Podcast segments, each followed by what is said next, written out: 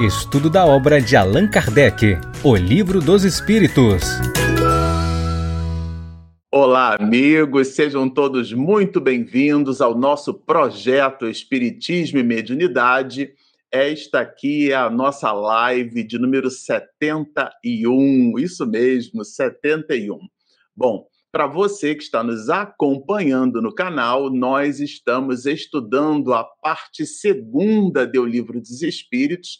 Já nos despedimos da parte primeira, a gênese, né, das causas primárias. E agora estamos estudando o mundo espírita ou o Mundo dos Espíritos. E nesta live de número 71, nós vamos continuar com as considerações que o mestre de Lyon estabeleceu nessa segunda quarta parte. Bom, se você é novo aqui no canal, é, nós sempre iniciamos as nossas lives nos servindo desse opúsculo aqui, ó, muito feliz.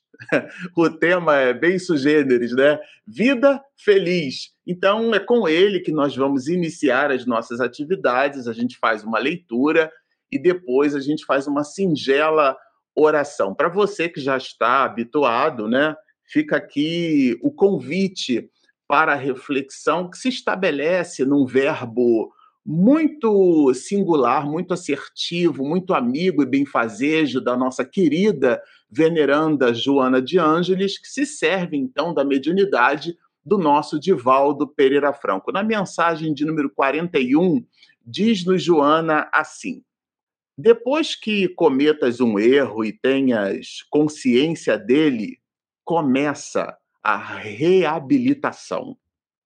Nada de entregar-te ao desalento ou ao remorso.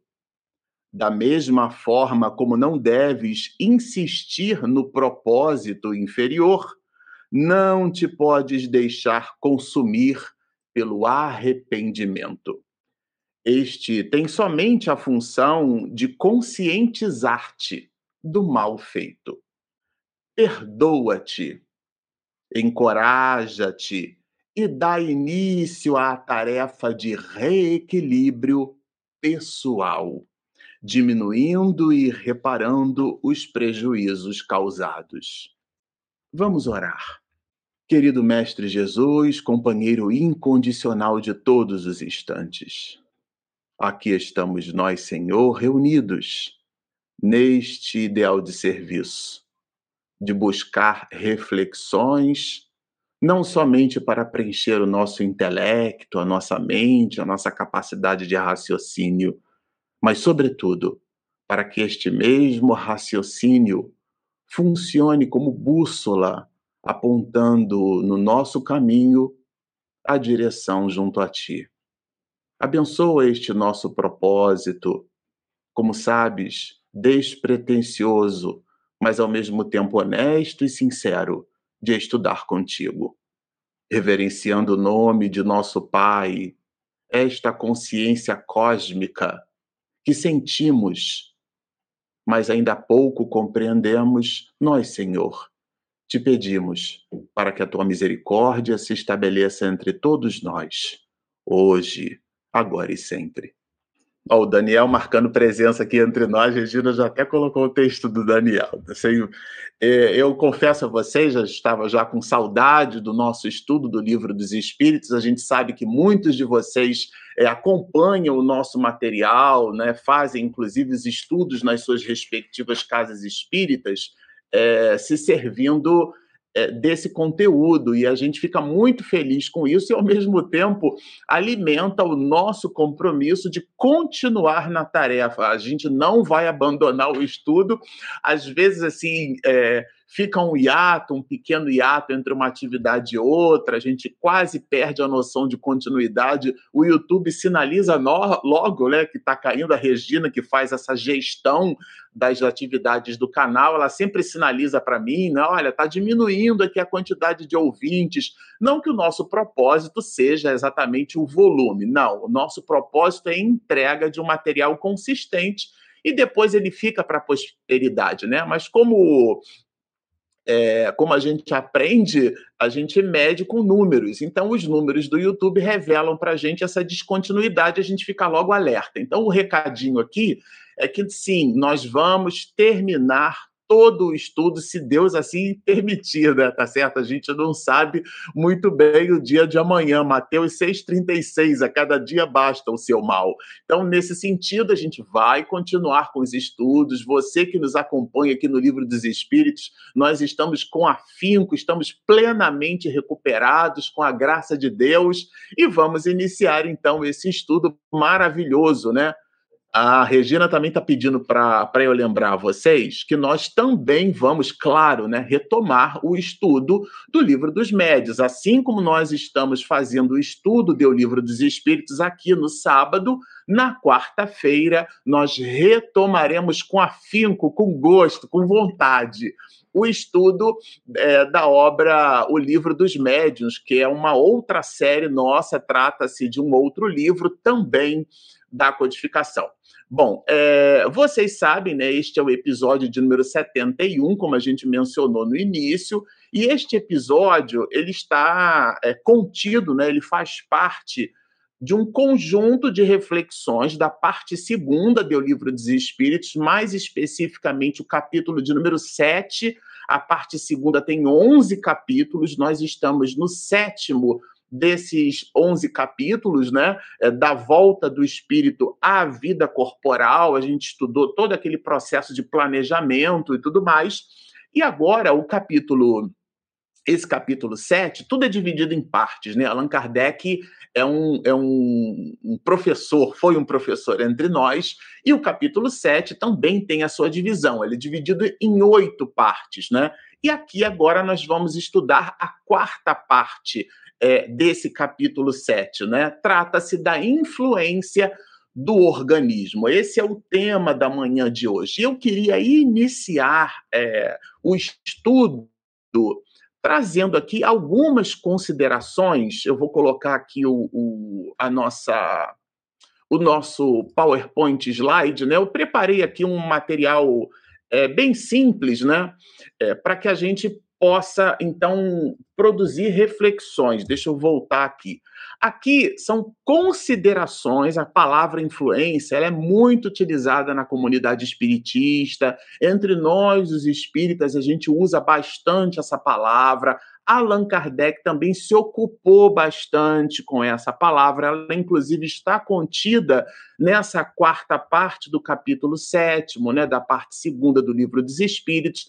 Então, a gente, quando estava fazendo o estudo, nós é, resolvemos é, buscar aqui mais elementos. Sempre que a gente imagina que uma determinada terminologia seja eventualmente, é, quando bastante utilizada pelo senso comum, e aqui eu vou me, vou me referir ao senso comum da comunidade espiritista, tá certo? Não somente o senso comum relacionado às relações é, culturais. Não, aqui eu me refiro mesmo à cultura espírita, pegando carona aqui em Deolindo Amorim. A palavra influência para nós, ela tem uma abordagem que às vezes, e aqui é o ponto de observação, às vezes a gente não aplica essa abordagem em consonância com aquilo que o codificador quis trazer quando usa a palavra influência, e essa é que é a ideia né, nossa na manhã de hoje, nivelar o nosso posicionamento em relação ao uso dessa palavra influência do ponto de vista doutrinário. Então, são considerações sobre o uso da palavra influência no contexto é, doutrinário e espírita. Por quê? Porque essa palavra tem outros contextos, tá? Eu vou começar me servindo da palavra influência do ponto de vista do dicionário, tá? É, no dicionário, a palavra influência significa ação, né? um, um movimento, vejam que é, é uma ação de um agente, e aí esse agente pode ser qualquer elemento, inclusive um elemento físico, tá? Sobre alguém ou sobre alguma coisa. Então, quando você tem eventualmente um corpo ou quando qualquer ação sobre alguém ou sobre alguma coisa que eventualmente promova, né, suscite modificações desse agente por parte desse corpo ou por parte dessa pessoa, isso vai sendo caracterizado como sendo influência. Aí tem um exemplo aqui que eu peguei do próprio dicionário, olha, a influência do meio sobre o homem. Então, a palavra influência, do ponto de vista do dicionário, ela quer dizer isso, tá? Mas, do ponto de vista doutrinário, queria chamar a atenção para alguns aspectos. O texto acabou ficando pequenininho, mas eu vou ler para vocês. Tá? Lá no canto superior direito, a gente vai encontrar o capítulo 18 do livro dos médiuns, tá? E Allan Kardec trata o seguinte: ele trata dos inconvenientes e perigos da mediunidade. E o capítulo 18 é muito interessante, porque quando ele fala dos perigos do exercício da mediunidade, quando ele fala até mesmo dos inconvenientes da mediunidade, do exercício, existem casos em que a mediunidade, por mais que a pessoa apresente ostensividade mediúnica, ela, essa mediunidade não deva ser desenvolvida, isso está bem claro no capítulo 18, né? eu não tirei da minha cabeça. É, Allan Kardec apresenta aqui quais são esses pontos de atenção. E é curioso, porque quando ele vai falar de inconveniente, de perigo, ele cita três grupos de influência. A primeira delas é a influência do desenvolvimento, né, que na tradução aqui é, é, essa é uma versão digital de Noleto Bezerra, né? Nessa tradução ela vem como exercício. Então a influência da, do exercício, né, da prática mediúnica sobre a saúde, se a mediunidade pode é, provocar algum tipo de alteração cerebral, então a influência da mediunidade sobre o cérebro e a influência da mediunidade sobre as crianças. E claro, né, todo mundo quando estudou conosco esse ponto lá na outra na outra série, né, porque a gente mencionou aqui, a Regina acabou de me lembrar da série do Livro dos Médios. Lá a gente já estudou esse assunto e a mediunidade na criança não deve ser incitada, mas a mediunidade provoca sim inconvenientes e perigos do ponto de vista da sua influência. A mediunidade ela traz, né? Existe uma influência sobre a saúde, existe uma influência sobre a atividade cerebral, existe uma influência, ou pode existir, quando incitado, o que a doutrina espírita não recomenda,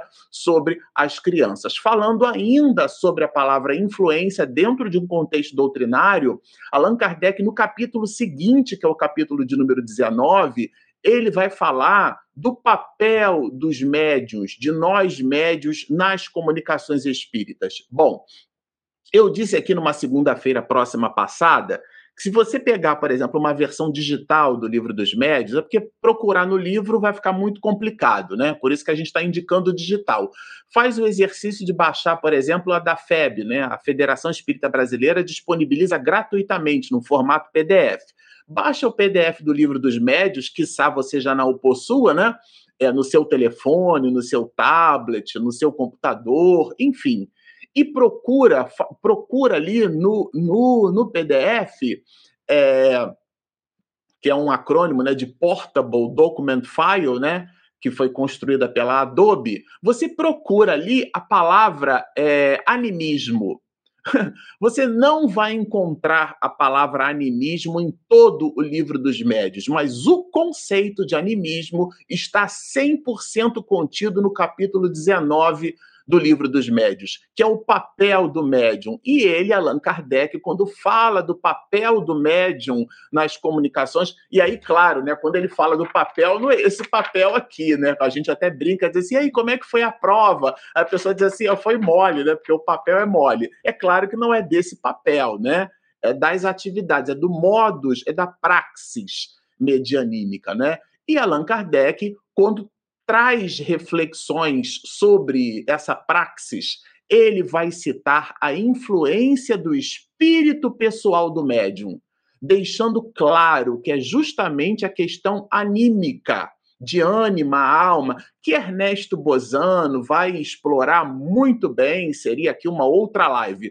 O ponto é a gente entender que Allan Kardec, quando traz essa, essa questão da influência do ponto de vista doutrinário, ela tem essa abordagem. Então, existe uma influência, né? ou pode existir uma influência mais ou menos direta do médium no, nas comunicações que ele eventualmente se vê ali a braços dados. Então, a influência do espírito pessoal do médium. Tem aí, eu super recomendo a releitura, né? Tem uma dissertação brilhante, né, de um espírito, a visão de um espírito sobre a participação do médium nesse processo, nesse enlace. E para que não restasse dúvida, Allan Kardec coloca um capítulo dedicado à influência moral do médium, né? E estabelece várias questões relacionadas ao comportamento moral desse mesmo medianeiro. Então, vejam, ele primeiro trabalha os inconvenientes e perigos da mediunidade, estabelecendo três tipos de influência sobre a saúde, sobre o cérebro e também a influência do exercício da mediunidade sobre as crianças, fala da influência do próprio médium das comunicações, fala da influência moral do médium e, por último, se você acha que já estava bom, ele dedica um capítulo, que é o capítulo de número 21, falando especificamente sobre a influência do meio. Como é que o meio, aonde o medianeiro está inserido, ele pode influenciar no, no, no, na praxis medianímica, tá, tá certo? Então vejam que essa palavra é muito abrangente. O que a gente queria, por último, destacar, nos servindo de um clássico que a gente vai estudar mais adiante, né, que ainda não é para agora, é o seguinte: nós é, usamos de, direto essa expressão, né? Pegando carona ali na questão 459 do livro dos Espíritos. Influem, vejam o que está no livro dos Espíritos. Influência, de novo Allan Kardec com a palavra influência influência oculta dos espíritos em nossos pensamentos e atos. Aqui ele já coloca o título como uma proposição. Existe a influência, ela é oculta e ela se estabelece tanto nas nossas atitudes como nos nossos pensamentos. E essa questão é um clássico, né? 4 mais 5, 9, 459, né? Pronto, você já decorou influem ou influenciam os espíritos em nossos pensamentos e atos? De novo, a palavra influência, muito mais do que imaginar. Quer dizer, nossa, claro que sim. A resposta seria no, no, no popular, né? Óbvio. muito mais. Nossa, eu, eles nem respondem que sim. Eles respondem assim, começa com advérbio, muito mais do que imaginais. Influem, né, ou influenciam de tal maneira, isto é, a tal ponto, que de um modo geral, ou seja, de ordinário, são eles que vos dirigem. Eu queria trazer aqui um cross-check, vou chamar de cross-check, né? O uso dessa palavra influência que às vezes a gente acaba colocando como sinônimo de processo obsessivo, tá? E não é. Tudo bem? Por que, que não é? Porque se a gente tomar de uma outra expressão no capítulo 23 do Livro dos Médios, né? Que é o item 237, é um clássico. Allan Kardec vai dizer que a obsessão no capítulo 23 é um escolho, isto é, é um empecilho. E ele vai definir a obsessão como sendo o domínio e não a influência o domínio que alguns espíritos exercem sobre certas pessoas. Logo, Influência não é sinônimo de obsessão. A influência, ela é uma palavra neutra, ela pode significar algo muito ruim como algo muito bom. Então, o espírito bom pode nos influenciar para o bem, assim como um espírito maléfico, um espírito que não deseja o nosso bem, um espírito que a gente tem uma encrenca com ele no passado, quer se vingar, ele pode nos influenciar, nos incitando sobre determinados comportamentos que as mais das vezes podem estar ali dormitando dentro de nós, mas fazem parte do nosso traço de caráter. Bom, Vejam só, feitas essas considerações, tudo bem? Feitas essas considerações sobre é, obsessão, so, ou melhor, sobre a influência e, e associando né, o conceito de influência que às vezes a gente usa como significado da, da obsessão, e a gente já entendeu aqui que não, eu dei vários exemplos, né? Podia dedicar a live de hoje só para pegar a palavra influência na, na codificação, também na revista espírita, os casos que estão lá na revista espírita, mas eu acredito que do jeito que a gente colocou aqui, né, é, seja mais do que o suficiente para a gente depreender. Eu vou colocar agora aqui, eu estou com outro monitor aqui do lado, vou colocar o protagonista da manhã, né? Que é o livro dos Espíritos, é por ele que a gente vai estudar, é o nosso amigo Influência do Organismo. Bom, então agora que a gente já construiu uma, uma familiaridade é, mais intensa, vamos dizer assim, né, sobre o uso da palavra influência, vamos agora ao texto, né?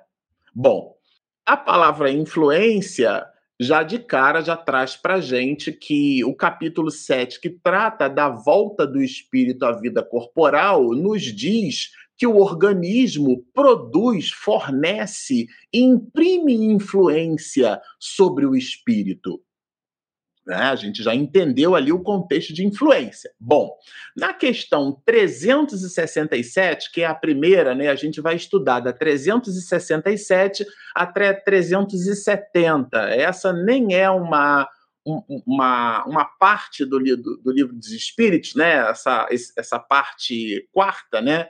Do capítulo sétimo, ela não é exatamente muito grande, mas ela é muito consistente, né? Ela tem traz assim muitos conceitos doutrinariamente falando, que às vezes a gente dá uma certa cochilada aí. Eu já escutando lives para lá e para cá, eu às vezes observo determinadas abordagens que não são abordagens consoantes, né? Não estão em consonância com o conteúdo doutrinário, como é esse o caso da palavra influência. E aqui o objetivo não é criar caso, não. O objetivo é para que a gente tenha uma familiaridade, uma aproximação, ou busque reflexões que estejam mais aderentes com o conceito doutrinário para a gente sair daquela posição do achismo. Ah, mas eu acho, né? Como diz Divaldo, já está achado na codificação. Então, a 367, ela trabalha uma questão bem interessante. Ela vai nos dar a ideia de que uma vez ligado, né, uma vez que estejamos nós ligados ao corpo, a gente não perde a nossa essência, né? Vejam que interessante, né? Unindo-se ao corpo, o espírito se identifica com a matéria. Essa ideia de identifica, quer dizer, ele estabelece alguma identidade, se familiariza. Hum, que interessante, né? É, é, é, é nesse sentido que traz a questão, né? E vejam que o espírito que responde, ele promove uma espécie de dicotomia, né, de, de, de raciocínio dual. Ou seja, a matéria é o envoltório, aliás, ela é apenas o envoltório do espírito. Então, nós não somos o nosso corpo, nós estamos em um, mas não somos corpos, como o vestuário é do corpo. Então, começa a blusa polo aqui tá certo? Essa blusa polo não sou eu. É claro que a pessoa, quando se apresenta com um traje, o traje fala bastante da pessoa, a cor que ela escolheu, a forma, ela escolheu a roupa, então fala bastante dela. Mas por mais que a vestimenta fale da pessoa, a vestimenta não é a pessoa.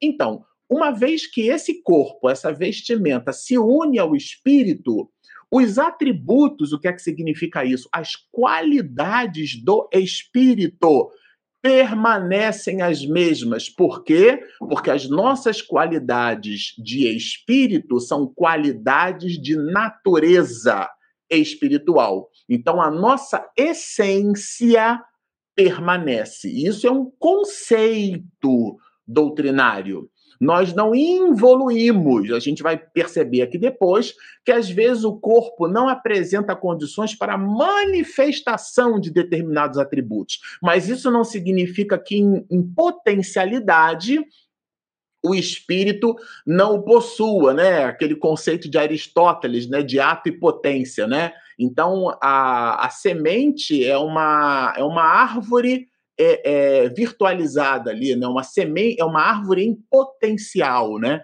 Então, o ato, a atualização é aquilo que se fez, né? É, esse é o conceito de Aristóteles. Então, a árvore é a semente ali é, é, é atualizada. Olha que interessante a palavra, né? Então, o espírito, é, naquela oportunidade reencarnatória, ele não se atualizou, ou seja, o corpo não oferece condições, mas em potência, o espírito possui aquelas possibilidades, aqueles atributos, aquelas qualidades, porque aquele espírito eventualmente a conquistou em existências transatas, em existências anteriores. Isso, repito, é um conceito. Mas aí Allan Kardec é, vai desdobrar ainda mais esse conceito, né? Ele vai trabalhar na 368 o seguinte: após a união com o corpo, né? O espírito está unido ao corpo e a gente já estudou isso aqui no momento da concepção. Exerce o espírito com liberdade plena. Olha só, porque está entre vírgulas, com liberdade plena, as suas faculdades. E aí, o que são as suas faculdades? São seus atributos, são suas qualidades, são as suas o seu traço de caráter, né? E o espírito que responde conecta de novo esse trecho ao trecho anterior, ou seja, a questão 367, que o exercício dessas faculdades, dessas habilidades, da sua condição intelecto-moral vai depender da disposição, vai depender dos órgãos, né? Porque os órgãos são instrumentos do espírito.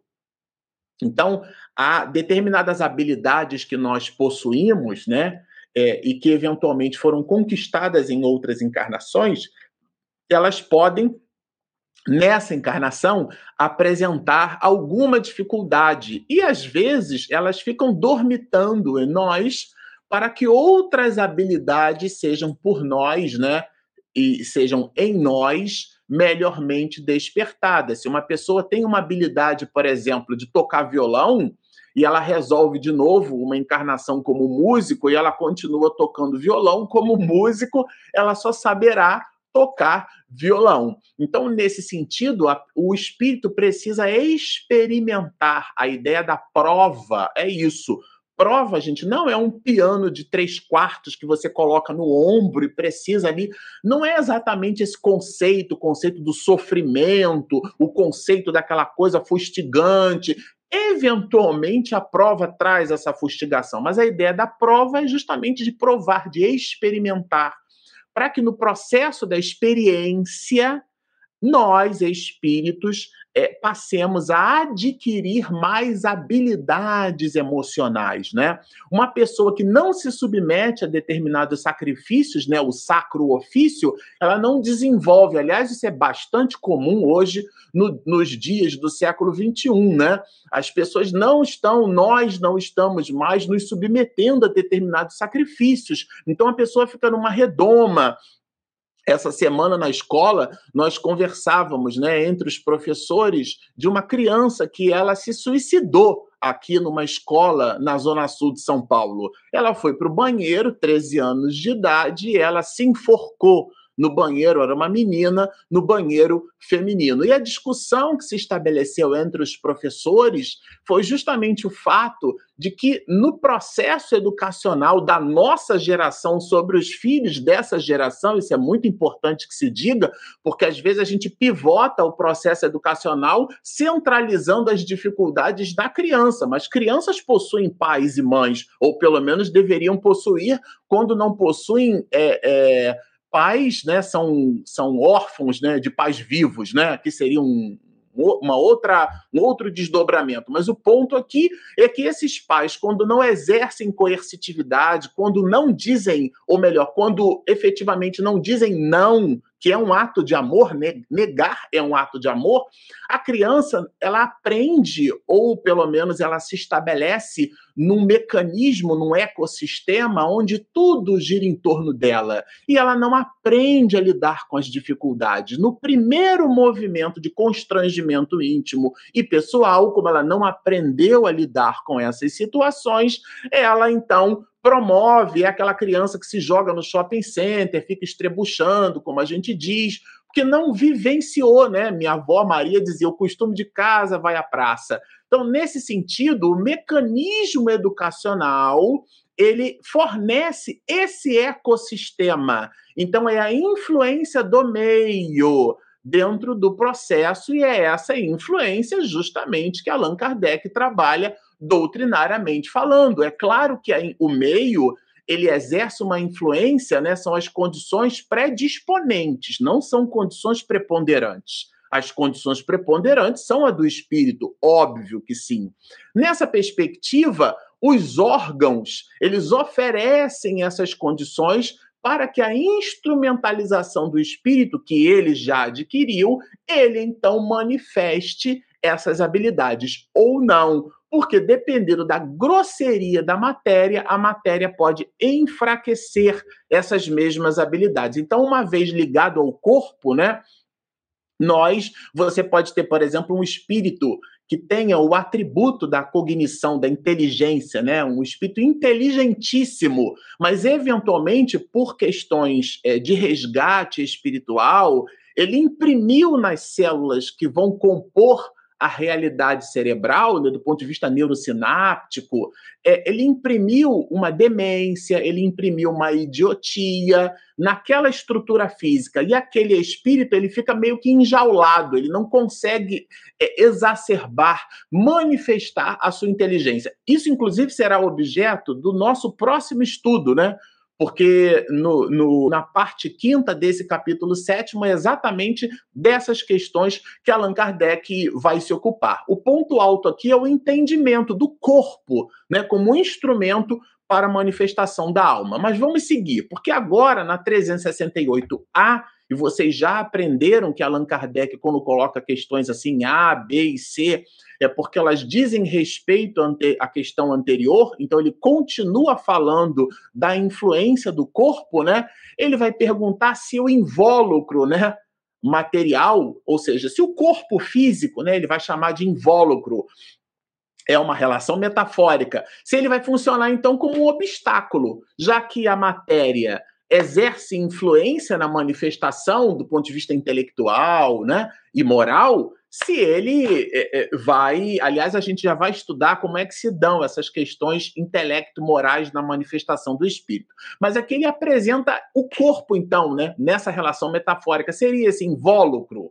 Né? O espírito não consegue é, é, irradiar como se fosse um corpo opaco, né? Você coloca uma lâmpada ou uma vela, vai num pote de vidro, só que esse pote de vidro ele é pintado. Vamos imaginar assim, né? Você pega uma vela e coloca no centro ali do pote de vidro, né? Não vai fechar com a tampa porque vai acabar o oxigênio e a luz vai acabar, né? A luz da vela.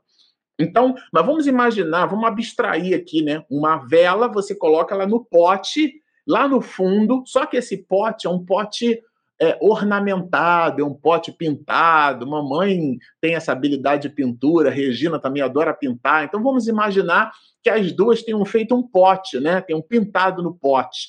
E aí o pote ficou bonito, só que as cores, a tinta que está ali, ela vai exercer ela vai, uma, uma parede, e aí o, aquele corpo de vidro que é transparente vai ficar opaco, né? Então é um vidro opaco. Então a irradiação da luz ficaria comprometida. Essa é uma relação metafórica construída pelo espírito, né? E a resposta é que sim, é como um vidro muito opaco. Então, a luz está ali. No exemplo da vela, a vela está ali incandescente. Mas o, o pote, que é o corpo, não oferece condições para que aquela lua. É, aquela luz ela possa se irradiar. E aqui Allan Kardec ainda faz um desdobramento, né? ele faz um comentário. Os comentários de Allan Kardec são sempre muito brilhantes a propósito da própria pergunta que ele mesmo consolidou, ele vai dizer que a gente pode estabelecer a matéria grosseira, a, a, a forma, né? O comportamento da matéria sobre o espírito como um charco doloso sobre um corpo mergulhado nele, né? Como se fosse uma areia movediça, né? Vai tirando ali o movimento daquele corpo. Então a, a faculdade do espírito está plena de movimentação, mas a, eventualmente a pessoa se movimenta de um jeito porque é um charco doloso, né? Aquela lodoso, né? Cheio de lodo, né? Aquela coisa que que promove aquele slow motion, né? Aquela movimentação lenta, oferece uma resistência, né? Então exerce uma influência. Vejam que o tempo inteiro as questões nos convidam à ideia de que o corpo é, é o corpo do qual nós mergulhamos para exercer a nossa encarnação, esse corpo exerce uma influência sobre a nossa vida. Tudo bem? É, nesse sentido, ele prossegue com a questão 369. Agora ele já vai falar do livre exercício das faculdades da alma.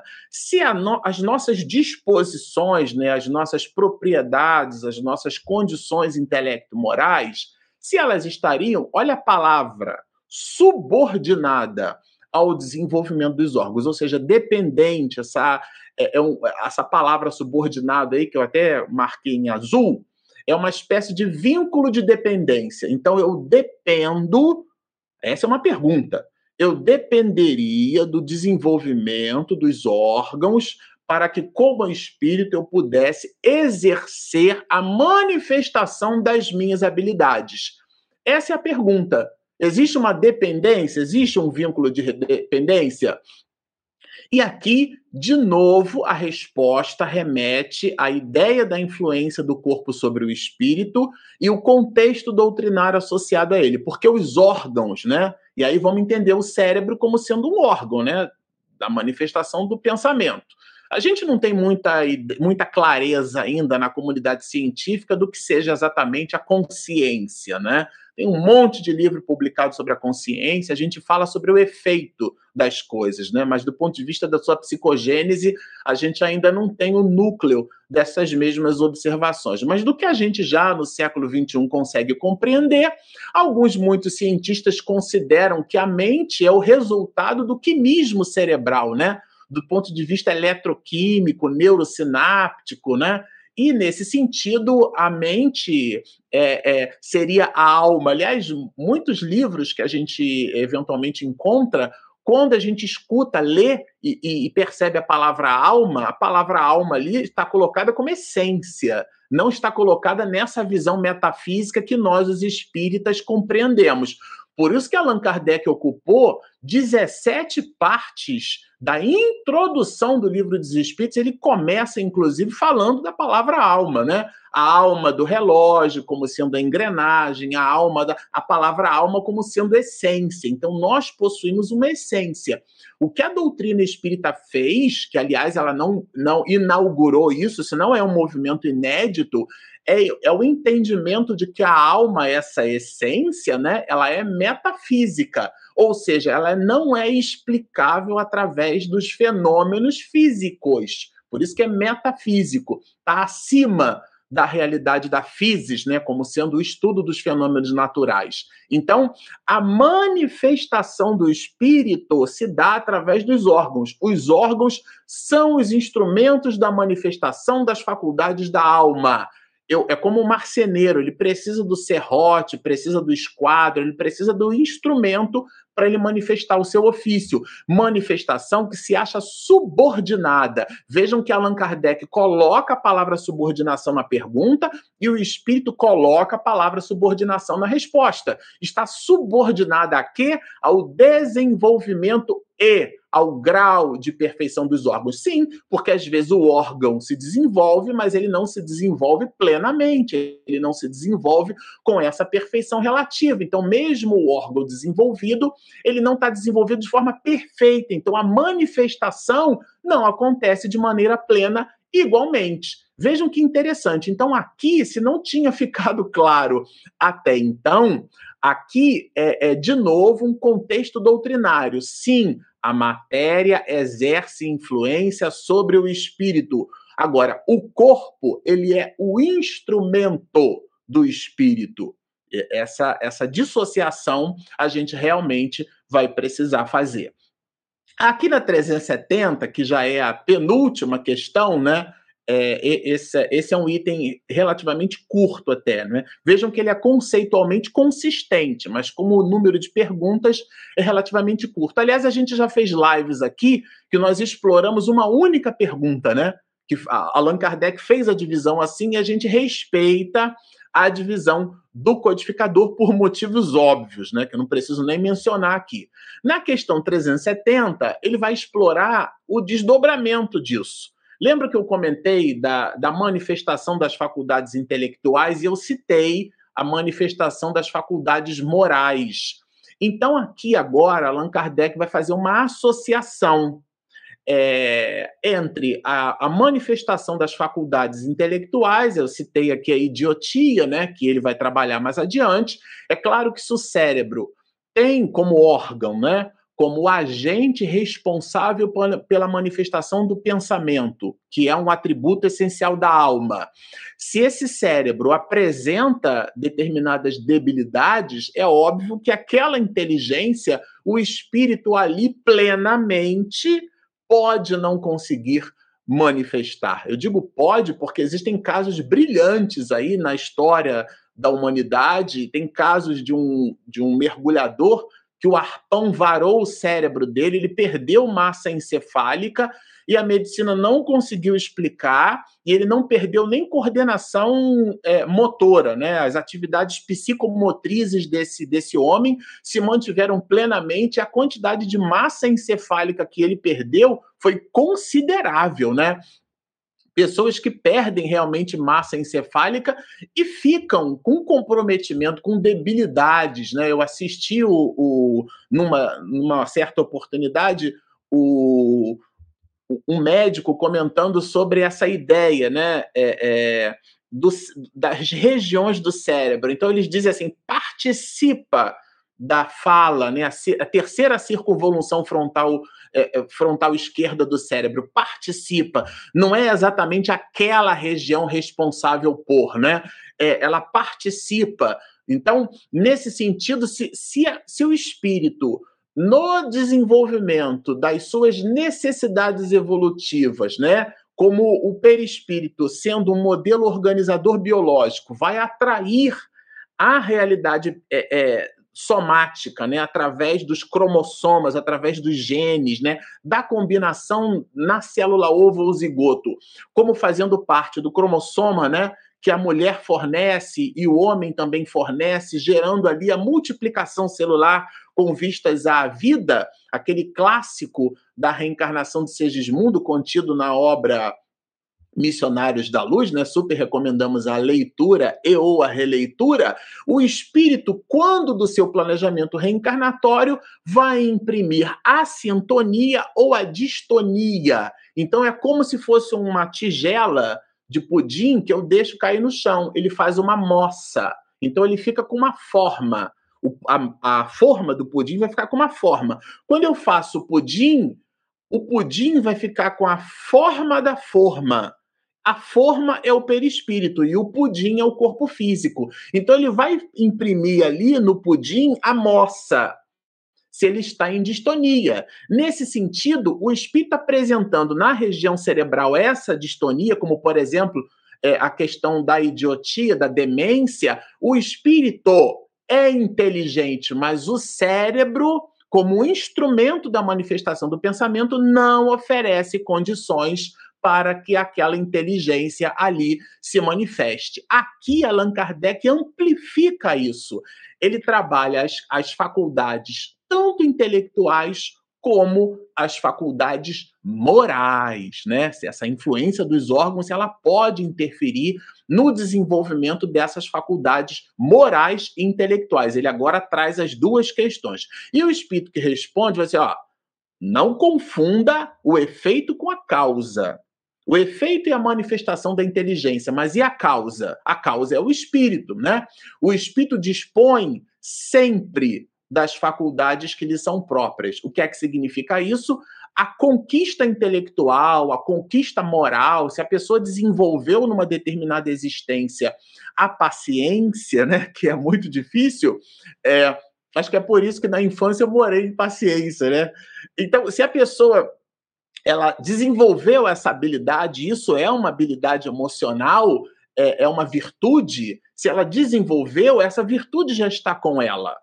Eventualmente, se ela possui no seu quinismo é, cerebral, se ela possui determinadas debilidades né, neuroquímicas, mas e o atributo da paciência, ela vai se sentir ali mais enraivecida. Aliás, a raiva, do ponto de vista é, da análise como antropóides que somos, né, a raiva está ali, participa da, da, dessa, dessa sensação, né, dessa percepção, dessa manifestação ali na região do hipotálamo. Né? A gente não ensina ninguém a ter raiva, a gente não ensina o recém-nascido a sentir fome.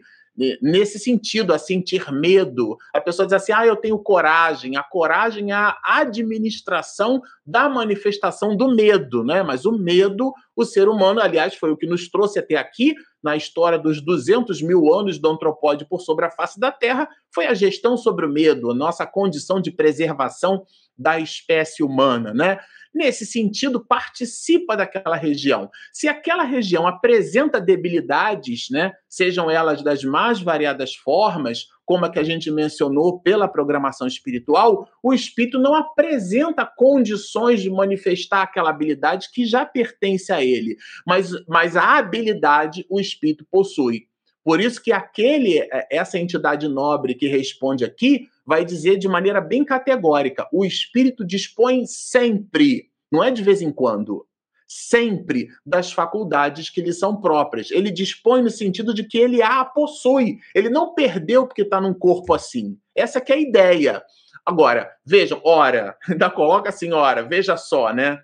né? Ora, não são os órgãos que dão as faculdades. Não é o fato da pessoa nascer com um cérebro de Albert Einstein que ele será uma criatura com QI privilegiado. E sim, são estas, ou seja, são os órgãos que impulsionam, ou seja, que fornecem o ecossistema necessário para o desenvolvimento desses mesmos órgãos. É bem interessante essa analogia aqui, né? Eu até coloquei aqui um ponto de, de observação. Então, é, vejam, imaginemos que você você pega um, um violino caríssimo, um violino feito com uma madeira é, é, bem trabalhada, um violino do ponto de vista acústico, né? É maravilhoso, encordoamento muito belo, muito muito consistente, um violino caro, bem feito, né? Essa, a, é, a valorização da atividade artesanal, né? Essa ideia do artesão Aliás, é dali, inclusive, que Platão tira essa ideia de arte, né? atividade manual. Né? Então, é, é o violino caríssimo. E você entrega para uma pessoa que não sabe tocar violino. E eu, de propósito, estou citando violino, porque o violino é um instrumento não temperado, tá certo? Ou seja, você não acha o semitom ali na, na, na trave, né? Como no violão. Você sabe que ali você tem o semitom pelos trastes, né? É, no violino, não, você tem que achar no ouvido. Então, ainda depende de uma outra habilidade, né? Que são as variações das frequências, que a gente chama de coma em música. Então, vai exigir uma habilidade adicional da pessoa. Se essa pessoa não tem essa habilidade, por melhor seja o violino, ela não vai tocar belamente. Mas se você entrega esse mesmo violino para um artista para um violinista, né, para alguém que realmente estudou, desenvolveu essa habilidade, nossa, ele extrairá daquele instrumento uma bela sonoridade. Assim é o corpo em relação à alma, em relação ao espírito. O violino é o corpo.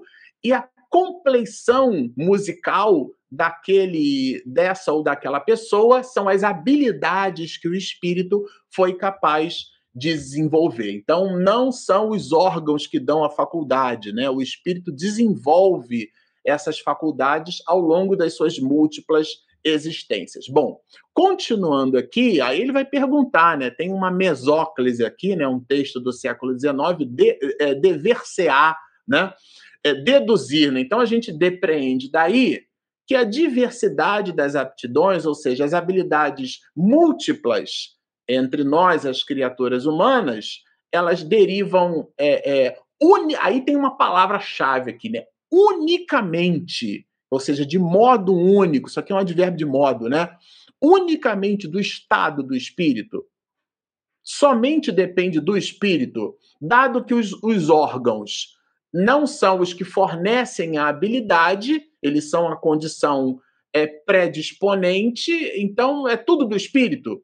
Aí, aí essa entidade veneranda que responde pega essa palavra unicamente, do mesmo jeito que ele pegou a palavra subordinada lá para ratificar o entendimento da influência do corpo sobre o espírito, ele vai pegar a palavra unicamente. O termo unicamente não exprime toda a exatidão exatamente de como é que ocorre essa dinâmica. Então, porque senão seria um movimento excludente. Não, tá tudo no espírito e não é bem assim. ele vai responder o princípio dessa diversidade, né, da multiplicidade de habilidades, né, ela reside, de novo, traz o conceito doutrinário nas qualidades do espírito. Então você observa, tem vários vídeos no YouTube aí de criança de 3, 4, 5 anos de idade tocando peças de Chopin que dependeriam de mais de 10 anos de estudo de piano, tá certo? Da onde que tirou aquela habilidade, tá certo? É o espírito que traz aquilo. E o corpo, claro, de alguma forma, ainda que as mãos sejam pequenininhas da criança, né? O corpo, de alguma forma, do, do ponto de vista neurosináptico, o cérebro já apresenta condições para que até mecanicamente aquela virtuose seja ali exposta ao piano, tá certo? Então reside no espírito, que pode ser mais ou menos adiantado. Aí ele trabalha agora uma conjunção adversativa. Cumpre, porém. Essa é uma perspectiva da análise, por isso que ele vai dizer que não é unicamente. Aí ele vai trazer agora a outra perspectiva da análise. Se leve em conta a influência da matéria. Então, a matéria exerce influência sobre o espírito, que mais ou menos lhe cerceia o exercício de suas faculdades. Então, nós não estamos assim plenamente, não exercemos plenamente as nossas faculdades intelecto-morais, porque o corpo, de alguma forma, exerce uma influência sobre o resultado pleno dessas mesmas manifestações. E aqui, né, é, é, Allan Kardec trabalha uma ideia, né, que é uma ideia que a gente já mencionou até no canal aqui algumas vezes, é uma ideia de, de Vygotsky, né, que trabalha o conceito, aliás, nesse caso aqui não é nem de Vygotsky, né, de Piaget, né, que é muito estudado por quem gosta e se interessa pelos assuntos relacionados à pedagogia. É a ideia da epistemologia genética, né? É, no sentido de que nós somos o resultado da nossa carga genética. Então, se a gente encarar o, o homem dessa forma, Allan Kardec vai dizer, né? Se nos órgãos estivesse o princípio das faculdades, o homem seria uma máquina sem livre-arbítrio. Nossa, eu dei um azar danado que eu mergulhei nesse corpo. Esse corpo é cheio de limitação, não posso fazer um monte de coisa, né? E, e é claro que não é bem assim.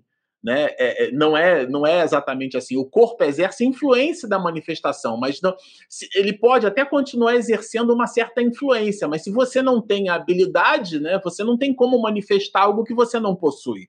Tudo bem? E aquilo que, mesmo não podendo manifestar naquela existência, o fato de você ter adquirido aquela habilidade, você não perde aquela habilidade. Porque naquela existência, o que aquela encarnação tem como propósito, vamos lembrar a questão 132 do Livro dos Espíritos. Qual é o objetivo da encarnação? É fazer com que nós cheguemos à perfeição. Mas para isso a gente precisa passar pelas vicissitudes, são as experiências, são as provas, são justamente essas dificuldades. E aqui não encaremos a palavra dificuldade, vou repetir, como um piano pesado, como um fardo, como uma cruz. É uma provação para que a gente desenvolva essa musculatura emocional, para que a gente não fique nessa zona de conforto, né? O incômodo é o que impulsiona, né? a necessidade é o que faz o sapo pular. Se a pessoa não tem a necessidade, ela não se movimenta. Então, nesse sentido, a gente precisa é, é, se empenhar por administrar, por aprender a sair, a entrar e sair de zonas de conforto, né?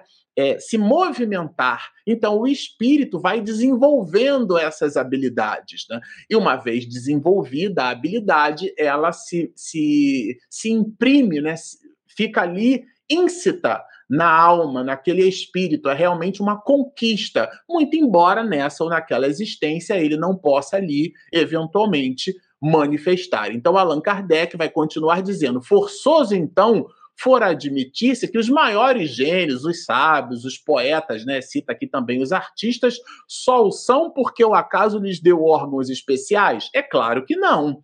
Essas habilidades são habilidades daquele espírito, né, de um Rafael da vida, né, Rafael de Sanzio, né, nossa, Michelangelo, vocês super recomendo que vocês olhem na internet, escreva Pietà ou Piedade de Michelangelo, né? Maria, mãe de Jesus, segurando, né? Jesus depois da crucificação ali é esculpido em mármore, mármore Carrara. Então, a gente observa ali os traços, né? É realmente de uma beleza, é, é, é, é, sensacional. Aquilo ele não tirou porque o espírito mergulhou num corpo que oferecesse essas condições. É claro que se ele fosse cego, Michelangelo, ele não ia esculpir, tá certo? Então é nesse sentido que os órgãos oferecem as condições predisponentes, mas as condições preponderantes, óbvio, essas condições são as da alma, pelo desenvolvimento de existências, feito esse desenvolvimento em existências anteriores. Ainda mais absurda se mostra semelhante hipótese, aí ele faz o transbordo, se a gente aplicar as qualidades morais. Se os desenvolvimentos intelectuais de uma determinada alma, de um espírito, é, fica fácil da gente tangibilizar, que seria um absurdo a gente supor que aquele desenvolvimento ele é o resultado do corpo, muito mais para as habilidades morais. Ah, ele é paciente assim porque ele, ele toma muito remédio, né? Porque ele está tá no movimento letárgico. Então, ele é um remédio, é o quimismo natural dele que deixa ele assim. Não, é a habilidade de ponderação que aquela pessoa faz. Às vezes ela tira por menos, às vezes ela se faz por tola, se faz por boba ela finge, né, ou faz ao outro perceber que ela não entendeu, mas a alma registrou. Mas o movimento que ela estabelece perante ao ecossistema social onde ela está posta, ela deixa por menos. E o outro tira, ah, fulano é letárgico. Não, é uma habilidade que aquela pessoa desenvolveu de tirar por menos, de não se ofender com as coisas, de não tirar tudo para si, né? Quem se ofende muito com as coisas é sempre um movimento egóico, né? Tudo ela acha que é com ela. Então, nesse sentido, é uma habilidade. E aqui Allan Kardec faz um transbordo. Ele vai dizer que é, é, essas qualidades morais, muito menos elas são resultado do corpo aonde nós estagiamos, né? E ele cita, claro, aqui, né? um dos, um dos pais da igreja, né, Vicente de Paulo, o maior dos celerados, né, não precisaria senão de um certo órgão para ser um Vicente de Paulo. E isso daí é, realmente não faz nenhum sentido, né? Então, o desenvolvimento das nossas, das nossas faculdades, eles eh, se dão é, como alguém que desenvolve músculos. Então, a compleição muscular né, que a pessoa desenvolve fazendo exercícios na academia. Veja que o músculo está ali, mas é o exercício que promove aquele, a, a amplificação do tônus muscular. Do mesmo jeito, aqui a analogia. É, aí ele faz finalmente né, uma, um, um, certo transbordo. Vejam que ao final está ali idiotismo e loucura, já fica aí uma dica para nossa para nossa próxima live, né? Então, ele faz uma, uma analogia que eu achei sensacional em relação a traços fisionômicos, né? Ele vai dizer assim: por alguns sinais fisionômicos se reconhece que, que um homem tem o vício da embriaguez. Então, eventualmente, você olha para a pessoa e você percebe nos traços fisionômicos daquela pessoa que ela realmente tem dependência com álcool, né, com alcoólico é, serão esses sinais que fazem dele um ébrio, ou será a ebriedade que nele imprime aqueles sinais? É uma reflexão sensacional de Allan Kardec, né? Então, nós somos o resultado das habilidades que nós conquistamos como espíritos. Então, pode dizer-se que os órgãos recebem o cunho das faculdades. Então, nesse sentido, o espírito imprime, acaba imprimindo. Então, a habilidade de Michelangelo, Michelangelo imprime no corpo físico, né? Quando pode ou quando pôde, né, a depender, e isso não é escrito na pedra, né, gente? Depende do cenário reencarnatório, mas é, é, é lato senso, o espírito imprime, né, de um modo geral, ele imprime no corpo as suas habilidades, que ainda assim aquele corpo, de alguma forma, vai exercendo influência sobre a manifestação intelecto-moral daquele mesmo espírito. Bom, esse, como eu gosto de dizer, era o nosso pacote de alegrias aqui, de reflexões da manhã de hoje. Eu vou pedir a, a nossa Regina, minha comandante aqui, para que ela coloque então a nossa vinheta de perguntas e respostas. O Livro dos Espíritos Momento de interação, perguntas e respostas. Vamos lá, vamos às perguntas e respostas. Margarida. Estamos colocando flores das nossas lives, né, meu bem? Margarida Melo. Se a grosseria da matéria enfraquece o exercício das faculdades, esse fato justificaria, na maioria dos idosos, eu já estou chegando lá, viu, Margarida? Esse assunto está me interessando. Na maioria dos idosos, com o enfraquecimento dos laços materiais, eles apresentarem atitudes não habituais? É sensacional essa sua pergunta, né? Eu, eu aliás, de uns tempos para cá, né, tanto eu quanto Regina, a gente vem raciocinando, né, refletindo sobre a dinâmica da idade. Às vezes a gente observa, né, eu ando na rua, a gente vai ao mercado, faz as coisas na vida e observa assim os idosos. E às vezes aquela pessoa está andando ali tão devagarzinho, né, passo para passo, às vezes usa uma bengalinha, quando muito, né, é, usa um, um andador, e enfim, está é, tá ali apoiado né, por sobre algum objeto, né, para poder facilitar a caminhada. Mas aquele homem ou aquela mulher já foi um ser humano muito vigoroso. E, eventualmente, pode ter sido alguém de muito, muito tirano, sabe? Ou alguém muito dócil. E, às vezes, a gente imprime a doçura de uma pessoa pela manifestação daquele corpo mas aquilo ali é uma restrição de habilidade, do exercício daquela habilidade. É o mesmo conceito, Margarida. Então, a gente não deve tomar o, o efeito pela causa. Né? Como é que é? E, e, numa conversa de 5, 10 minutos, né, quando eu, eu era adolescente, a casa espírita que a gente frequentava na juventude, ela desenvolvia, né, a Casa Espírita desenvolvia essas ativi algumas atividades assim de visita à colônia de rancenianos, né, a colônia de leprosos, a, a, asilos, e também tinha na colônia de Curupaiti, que fica em Jacarepaguá, no Rio de Janeiro, né, uma ala de pessoas, além de serem rancenianos, com muita idade. E era curioso, quando a gente conversava com as pessoas, muitas delas resignadas e muitas delas com, com um halo de, de, de revolta, de indignação, com muita idade. Então, o corpo físico, que às vezes a gente se aproximava e, e, e, se via ali pelas circunstâncias, né? Perdia as orelhas, o nariz, a cena era realmente muito dura de se ver, né? É, é, evocava na gente uma certa, uma, uma, uma, uma uma sensação de piedade. Mas a forma da pessoa se expressar mostrava ali uma raiva, uma ira, um descontentamento, quando outras, com as mesmas patologias, despertavam em nós uma coisa boa, né? A gente saía dali planificada, a gente achava que estava dando, era a gente estava recebendo estímulo para viver melhor. Então, isso depende muito sabe? Não é exatamente o corpo, né? É a alma que está ali, é a que vai determinar, muito embora o corpo, sim, claro, exerça a sua influência.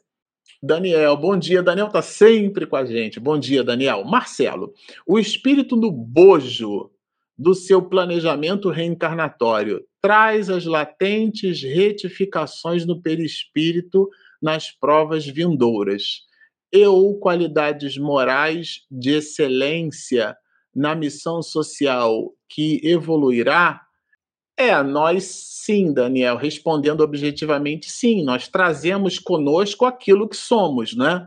O que acontece às vezes, vamos imaginar o seguinte: nós somos almas com dolo e com culpa, né? É, essa ideia do dolo, da, da, da condição dolosa, é, é, a pessoa fez por intenção, né? Teve o dolo, teve a intenção de praticar aquele ato. Ou às vezes a relação é uma relação culposa. A, a gente até fez a coisa errada, mas a gente não percebeu que fez. Como alguém que está no coletivo sentado é, e não percebe. Aliás, isso é comum, né? Tem os dois lados dessa moeda, né? Mas a pessoa está ali pensando no, no, no, no, dia de amanhã é, e ela não percebe que tem alguém é, que, que tem uma condição que a gente deva oferecer ao lugar.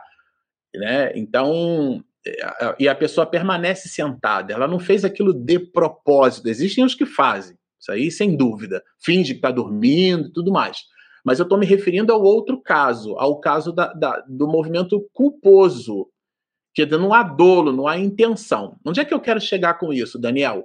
Nós, espíritos milenares, temos existências anteriores cheias de dolo e de culpa. Vamos imaginar que Deus queira descarregar o pagamento desses débitos do nosso cheque especial todos de uma única vez. A gente não dá conta. Então, nós vamos, existência a existência, é, é, trazendo para nós mais equipamento emocional, né, equipamento intelecto moral, e ao mesmo tempo, com esse equipamento, a gente paga uma conta. Com esse equipamento, a gente vai pagando outra conta. Existem aqueles de nós que não fazemos esse movimento, inclusive, né? Uma outra perspectiva dentro dessa abordagem. A pessoa reencarna para poder adquirir equipamento para pagar, ela não adquire coisa nenhuma, ela ainda contrai mais dívida. Então, essa dinâmica Sabe, Daniel? Ah, a criatura traz a, a, as, as condições latentes, né? Como você colocou aqui até belamente, né? Retificações. Sim, certamente. Mas aquela, aquele espírito traz né, em si as habilidades emocionais para retificar?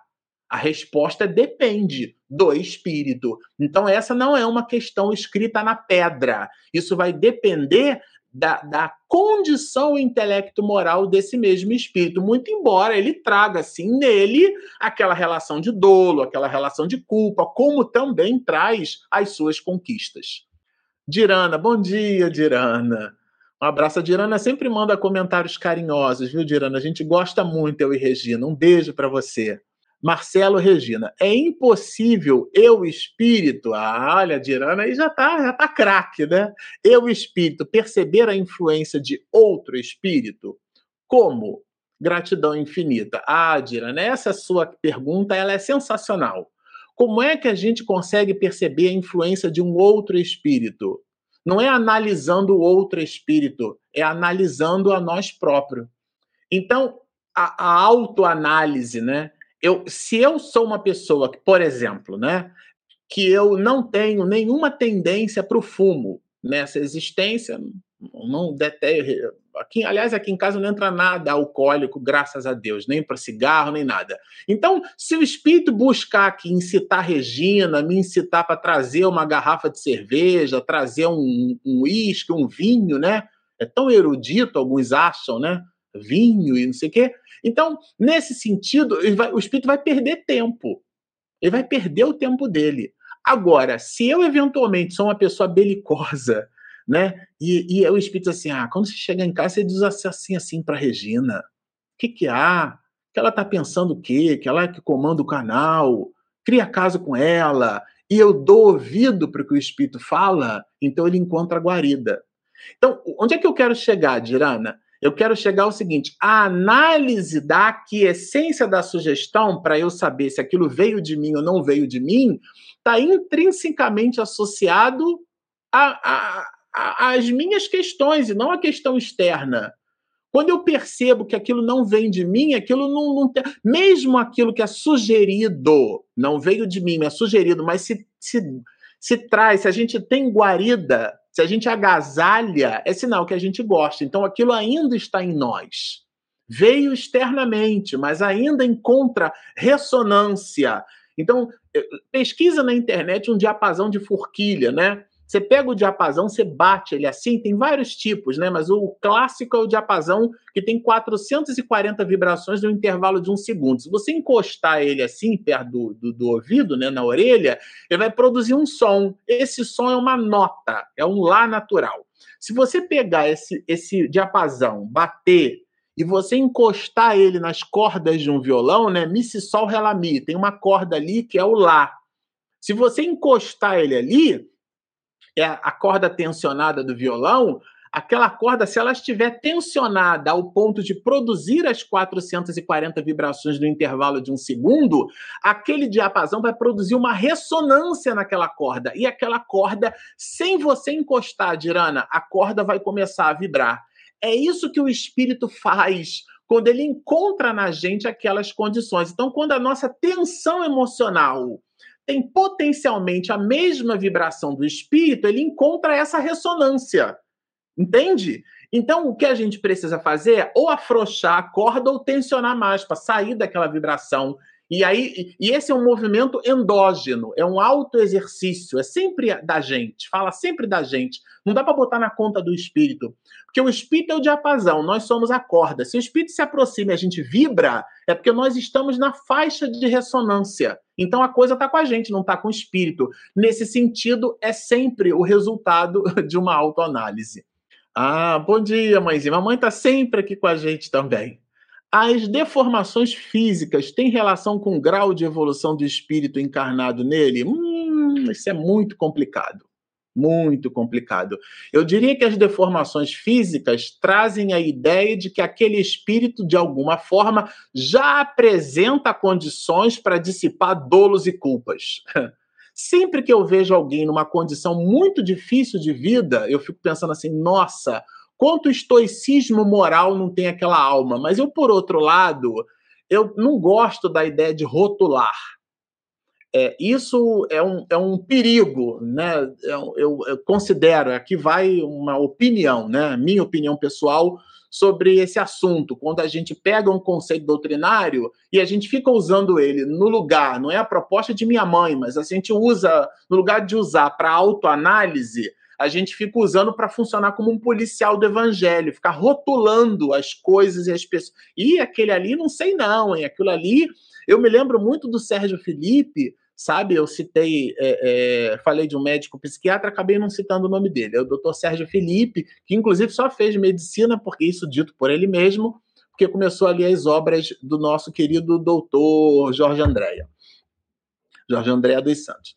E nesse sentido, ele vai dizer o seguinte: uma pessoa que teve uma vida muito difícil, uma vida de entrega, teve uma situação familiar muito, muito dura, dificuldades financeiras, doença, é, é, é problemas vários né, na família, e aquela pessoa exerceu plenamente a sua paternidade ou a sua maternidade. No caso do homem, ele faz um câncer de próstata, né? O próprio Divaldo comentou que o, o Nilson de Souza Pereira, nossa, com o Divaldo construiu a mansão do caminho e ele fez um câncer de próstata. Divaldo fez um quadro cardíaco, né? Então a pessoa faz um câncer de próstata. Por outro lado, você pode ter uma criatura que é muito dura, muito áspera com tudo e com todos, para com ela mesma, né? Porque a gente só dá aquilo que tem. Então, esse comportamento é, raivoso, belicoso, ela faz também um câncer de próstata. O câncer de próstata é o mesmo, mas as condições que levaram à manifestação daquele câncer são diferentes. Então, a gente não deve, sabe? A, a pergunta é ótima, mãe, porque ela suscita esse tipo de reflexão, a ficar utilizando essas situações para ficar rotulando os outros, né? Ah, teve câncer de útero porque abortou na outra. Teve câncer de útero porque tem útero, né? Tá certo? Se não teria câncer de outra coisa. Então, porque o problema ali, o Deus não quer que a gente sofra, ele quer que a gente aprenda. Não é uma relação de punição. Deus não quer punir a gente. Então, nesse sentido, as deformações físicas, por mais doridas sejam, a gente deve raciocinar fora da caixa elas são o instrumento que aquele espírito necessita para o seu soerguimento moral. Fazer uma avaliação de mais ou menos evoluído aí é uma, é uma questão muito própria daquele espírito para com Deus. Bom dia, Rita. Rita da Silva, Rita Lima.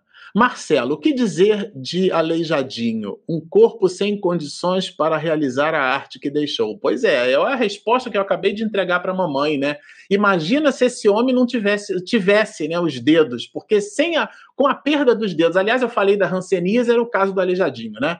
Então, é, é, ele, é, do, com as limitações que o corpo forneceu a ele, ele conseguiu entregar imaginemos sem essas limitações. E aqui a gente não conhece a história, né, a programação espiritual. É, pode ser, né, a gente não está afirmando nada, mas especulativamente pode, isso doutrinariamente é bem satisfatório, que aquela limitação, é, na, a interação da limitação com a disposição para realizar, seja esse o exercício pleno que aquele espírito precisa é, é, experimentar. Então, numa outra oportunidade, ele teve todas as condições e fez pouco. Agora ele vai nascer com uma acuidade para as artes, né? E ele vai ter um corpo que limite, mas ainda assim ele vai entregar uma visão intrépida de vida, né? Vai entregar um estoicismo moral, não vai se render às circunstâncias e vai deixar a sua arte. É o espírito, né, se sobrepondo à influência, claro, a limitação dos dedos exerceu influência, mas a sua lembrança, Rita, é magnífica. Ele ainda assim não deixou é, de imprimir na história do mundo, na história brasileira e na humanidade, a sua arte. Leninha, Leninha Franca. Marcelo, o espírito não retrograda na sua moral, não é isso? Exatamente. E no intelectual, por uma questão de mau uso, ele pode retrogradar numa reencarnação como reparo?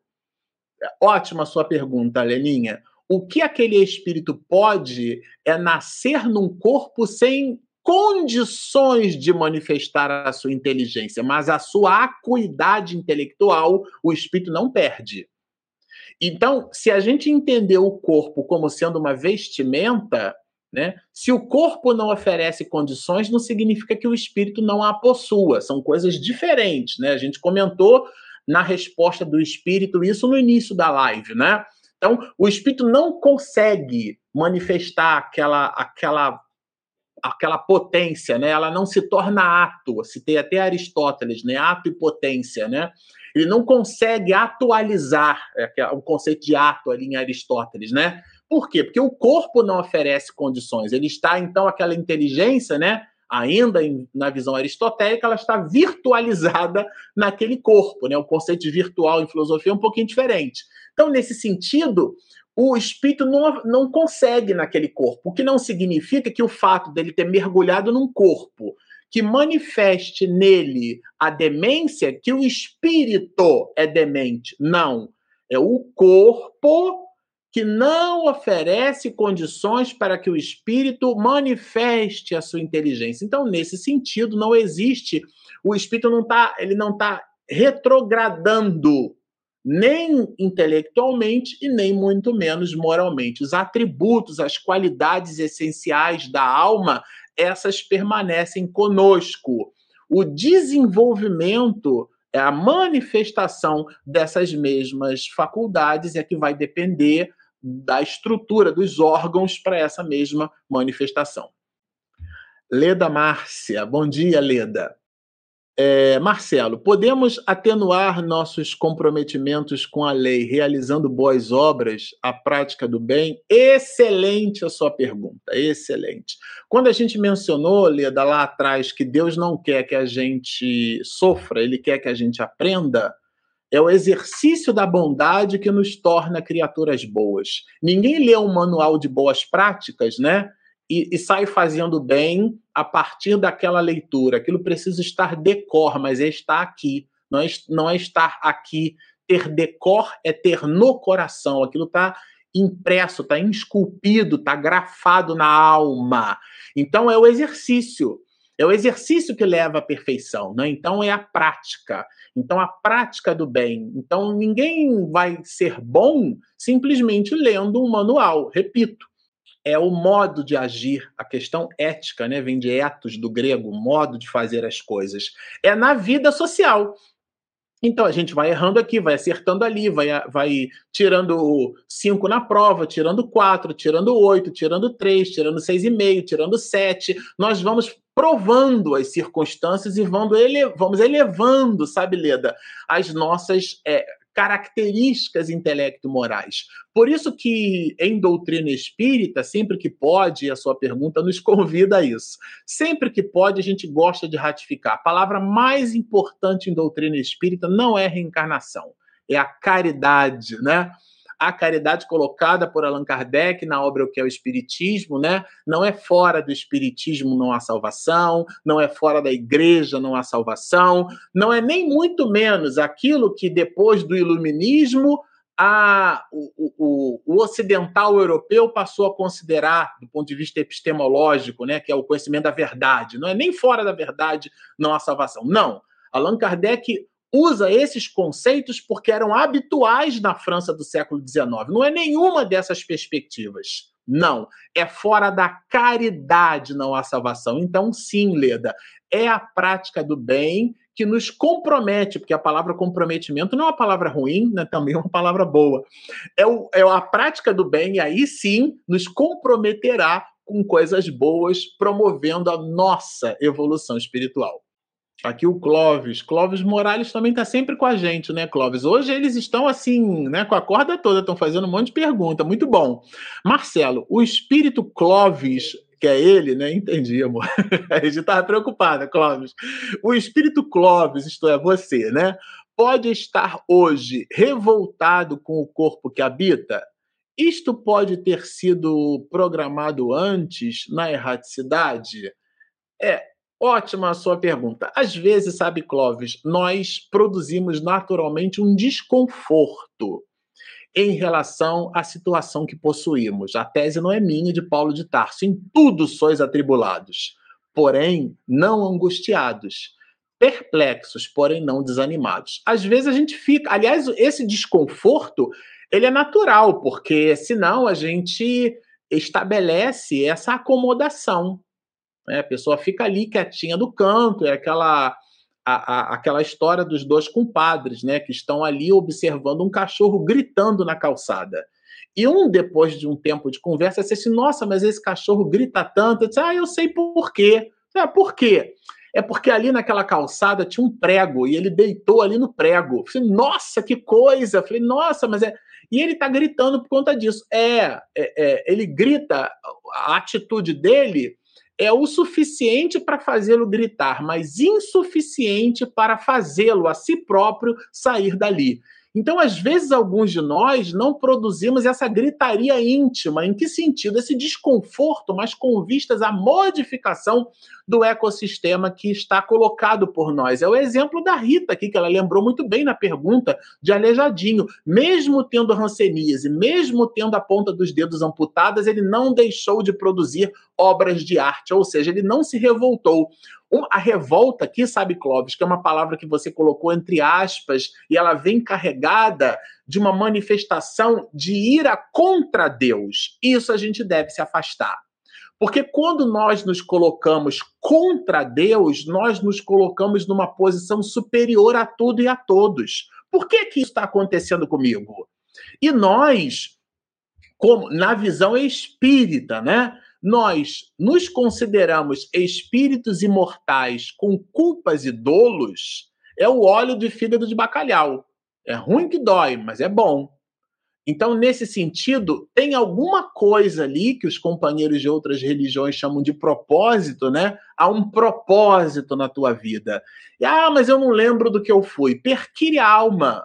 Faz uma reflexão íntima. Você pode não lembrar o personagem, né? Eu posso não lembrar o que eu fui no sentido do personagem. Se eu fui um gari, um professor, se eu fui um cozinheiro, se eu, eu, não, eu posso não lembrar o personagem. Se eu fui pai, se eu fui mãe. Mas como eu me movimentei no mundo, meu traço de caráter, como é que eu lido com as coisas, a paciência com que eu o que eu tolero os outros e a mim mesmo, a ira ou a falta dela, a tolerância, a bondade, os atributos essenciais que estão dentro de mim, esses são conquistas da alma. Então a gente precisa fazer esse exercício. Quando a gente faz esse exercício, a gente começa a perceber que essa revolta, essa negação com, a, com que Deus entrega como instrumento de soerguimento, né, é uma posição egóica que nos coloca assim como desejosos de protagonizar os cenários da vida. E o mundo, sabe, Clóvis, não é uma propaganda de margarina. O mundo é difícil, o mundo é dorido, não pelo mundo, mas pela nossa condição no mundo. Nesse sentido, é, na erraticidade, nós não pedimos para nascer nessa ou naquela condição, nós imploramos. Bom, eu queria muito agradecer a participação, o carinho, a bondade de vocês. São sempre perguntas muito generosas, são perguntas que nos conectam né, com, com esse conteúdo que não é nosso, né? Eu sempre gosto de brincar, dizer aqui que eu sou só um papagaio. Esse conteúdo não é nosso, é um conteúdo doutrinário. É claro que o colorido com que a gente traz é um colorido muito nosso, mas é um conceito que a gente depreendeu lendo a obra espírita. Bom, sempre ao final do nosso estudo, a gente sempre gosta de dizer: se você nos assistiu até aqui, gostou do que ouviu, mas ainda não se inscreveu, clique ali embaixo, inscreva-se, do lado tem o sininho para receber todas as notificações e clica também ó, no gostei, porque ajuda o motor do YouTube a nos encontrar para que as outras pessoas nos encontrem, né? Então, se você ainda não se inscreveu, inscreva-se. Se você não ativou o sininho, ative. Inscreva-se no nosso canal, porque é muito importante a gente somar, né? Estarmos juntos, é muito importante somarmos. E nós também temos, olha, sempre gosto de lembrar, nós temos o nosso aplicativo para smartphone. Se você tem Android, baixa na Google Play. Se você tem iOS, baixa na Apple Store. Esse aplicativo é gratuito. Então ele está disponível na Google Play, na Apple Store. Regina aqui trouxe, ela quis que eu mostrasse bonitinho, olha. Esse é, ó, que maravilha. Esse é o nosso aplicativo. Aliás, é um aplicativo quem desenvolve esse aplicativo é a Regina, ela que faz tudo aqui no canal. Eu sou só o papagaio. É um aplicativo maravilhoso. É, e você tem todo o conteúdo que a gente produz na palma da sua mão. Ela, inclusive, depois ela faz a extração, né? É, do áudio e coloca lá em formato podcast. E a gente tem o nosso podcast também no Spotify, no Google Podcast, no iTunes, em vários players de feed RSS aí você acha o nosso conteúdo. Espiritismo e mediunidade. Vale informar que agora na segunda-feira nós teremos a nossa o estudo da obra, né? É esse livro aqui que a gente está estudando juntos, olha, Nas Fronteiras da Loucura, é, com a Denise Lino, com a Regina Mercadante, e, e em breve o Bernardo Leitão estará de volta conosco. E, de novo, o aviso de que na próxima quarta-feira nós teremos a continuidade do estudo O Livro dos Médios. Bom, feito, feitos esses avisos, né, nós vamos então terminar a live de hoje conversando com o Papai do Céu, dizendo assim: Ó oh Deus, Criador de tudo e de todos, aqui estamos nós, teus filhos sedentos da misericórdia de um de nossos irmãos, o maior deles, essa figura dúlcida que deixou o cântico de amor por sobre a face da terra. Ensina-nos, ó poderoso Senhor, a cada dia a sermos mais benevolentes, mais tolerantes com os outros e também conosco. Dá-nos a condição do embate diário, a produção do amor que está latente em nós. Somos tua essência. Na tua misericórdia absoluta, nós, Senhor, te pedimos para que o irmão maior, governador do orbe, o nosso Mestre Jesus, possa espargir a misericórdia de paz, tão necessária nos instantes do século XXI. Abençoa-nos a todos, guarda-nos, porque somos muito frágeis, e estimula-nos, porque somos anjos em potencial e queremos te divisar a bondade suprema. Muito agradecido estamos, Senhor te pedimos mais uma vez para que o Rabi da Galileia se faça presente em nosso cotidiano, hoje, agora e sempre.